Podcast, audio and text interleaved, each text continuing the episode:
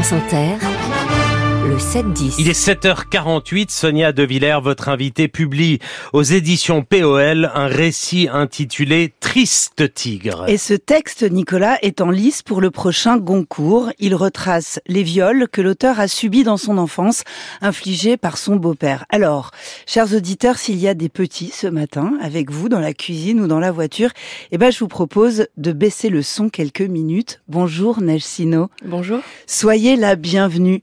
Dans ce livre que vous venez d'écrire, vous le dites d'emblée. Se mettre à la place de la victime, après tout, c'est facile. Chacun peut le faire. Mais entrer dans la tête du bourreau, voilà qui est difficile. Voilà qui est rare. Ces livres-là n'existent pas. Oui, alors je parle de ça surtout parce que euh, ce que j'essaye d'interroger, c'est pourquoi moi-même, qui ai été victime, et pourquoi beaucoup de gens, on est plus fasciné par ceux qui commettent la violence que par ceux qui la subissent. Oui. Et mon texte, c'est pas exactement un récit, c'est en même temps un récit et une exploration de toutes ces, tous ces questionnements-là. Et ce questionnement, il est, il est fondateur pour moi.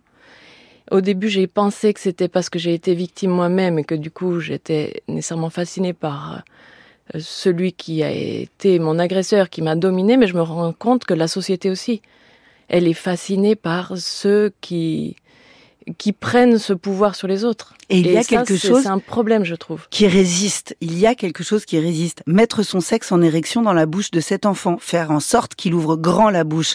Ça, c'est vrai que c'est fascinant. Quand c'est fini, se rhabiller, retourner vivre dans la famille comme si de rien n'était, recommencer pendant des années. Je ne comprends pas. Et non. Non. Et pourtant, je l'ai vu de très très près. Ouais.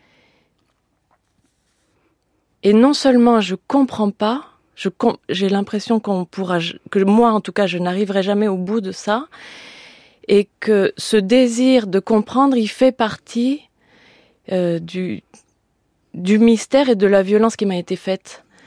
Cette, euh, cette obligation que ça revienne toute ma vie à me reposer les questions pourquoi il m'est arrivé ça, pourquoi que- quelqu'un est capable de faire ça à un enfant?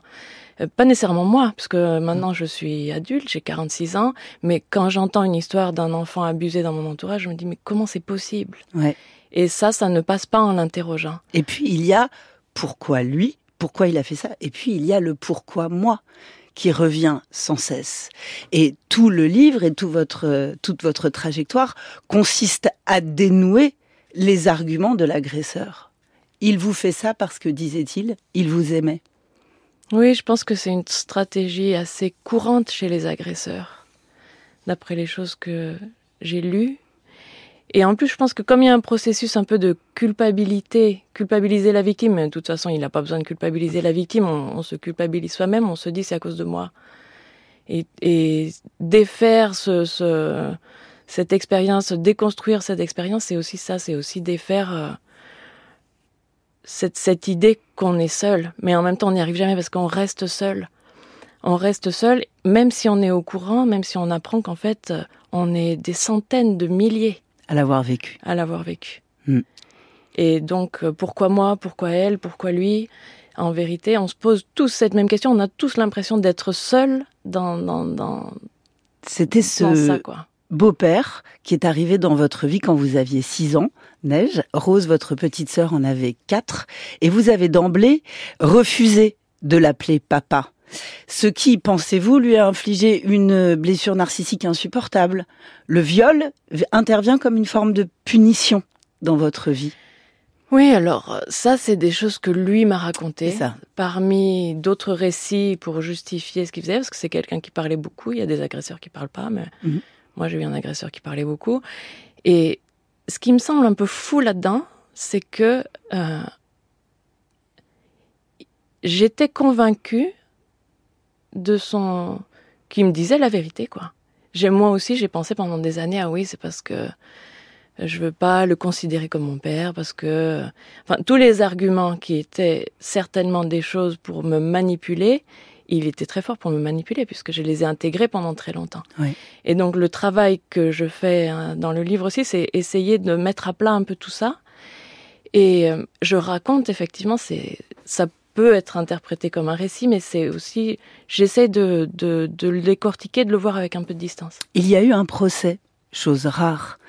Il a avoué, il a été assez loin dans les aveux. Il a, il a reconnu 14 heures à la cour d'assises de Gap. D'ailleurs, vous publiez les coupures de presse de, de l'époque. Il a été condamné à 9 ans sur les 20 ans de réclusion qu'il qu'il encourait.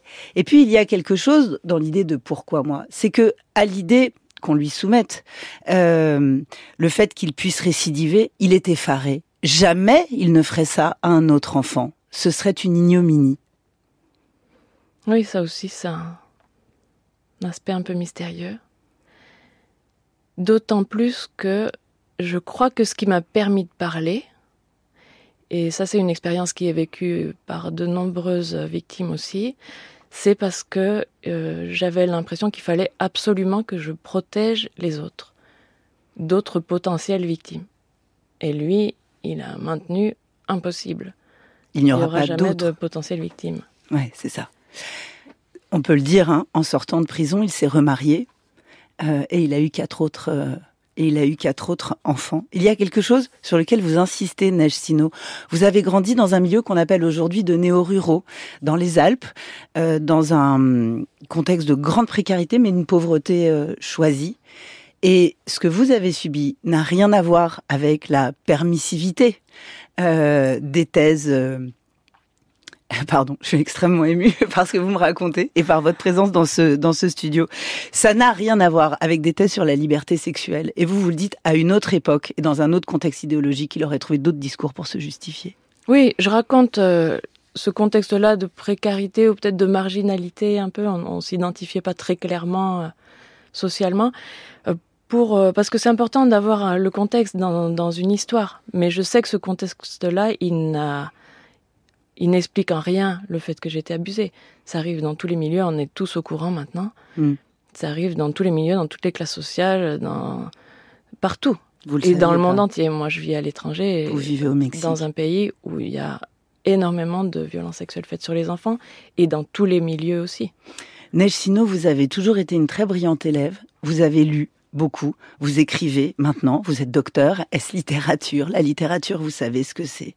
Vous dites deux choses. L'idée de faire de l'art avec mon histoire me dégoûte. Et je ne saurais pas vraiment l'expliquer. Quand je dis ça, c'est-à-dire... Euh, j'ai senti en écrivant, il y a des choses auxquelles j'étais très très hostile. Euh, et pourtant, ça fait longtemps que je travaille sous forme de fiction sur ce matériau qui est mon matériau biographique et j'en ai pas d'autre. Et euh, donc, il est là. Je je saurais pas exprimer exactement pourquoi ça me dégoûte et pourquoi il y avait cette résistance contre laquelle j'ai dû lutter. Et je pense que la forme du texte euh, Triste Tigre est construit de telle façon à ce que je puisse me trouver dans une position juste où je suis pas dans ce dégoût. Ce texte est de toute façon une interrogation perpétuelle, page après page, sur comment écrire. Oui. Et faut-il écrire? Qu'est-ce qu'on fait avec quelque chose d'irracontable? Parce que c'est irracontable.